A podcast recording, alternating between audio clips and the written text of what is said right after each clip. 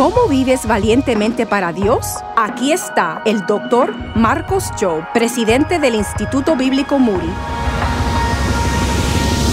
La palabra de Dios nos enseña que es simbólico el bautismo de que una persona cuando va al agua le sumergimos completamente. Es señal de que están enterrados con Cristo. Su vida vieja enterrado, muerta. Cuando salen del agua, simbólico de que han salido a una nueva vida, limpios y lavados, no por las aguas del bautismo, sino por la sangre de Jesucristo.